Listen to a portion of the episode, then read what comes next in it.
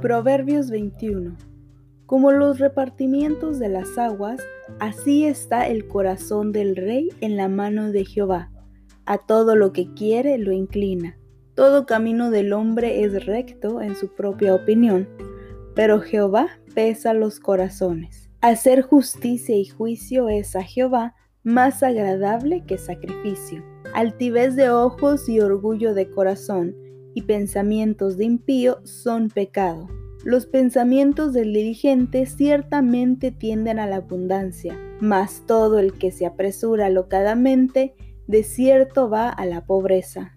Amontonar tesoros con lengua mentirosa es aliento fugaz de aquellos que buscan la muerte. La rapiña de los impíos los destruirá, por cuanto no quisieron hacer juicio. El camino del hombre perverso es torcido y extraño, mas los hechos del impío son rectos. Mejor es vivir en un rincón del terrado que con mujer rencillosa en casa espaciosa. El alma del impío desea el mal su prójimo no haya favor en sus ojos.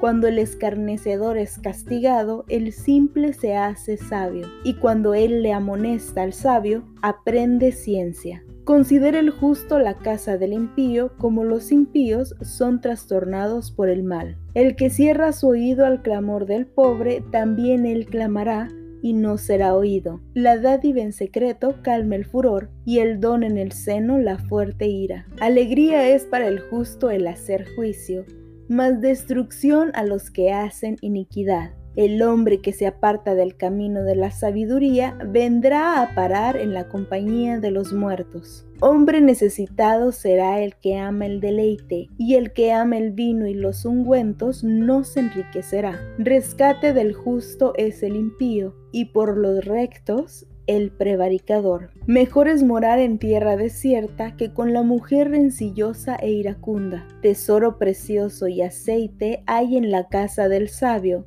mas el hombre insensato todo lo disipa. El que sigue la justicia y la misericordia hallará la vida, la justicia y la honra. Tomó el sabio la ciudad de los fuertes y derribó la fuerza en que ella confiaba. El que guarda su boca y su lengua, su alma guardará de angustias. Escarnecedor es el hombre del soberbio y el presuntuoso, que obra en la insolencia de su presunción. El deseo del perezoso le mata, porque sus manos no quieren trabajar. Hay quien todo el día codicia, pero el justo da y no detiene su mano.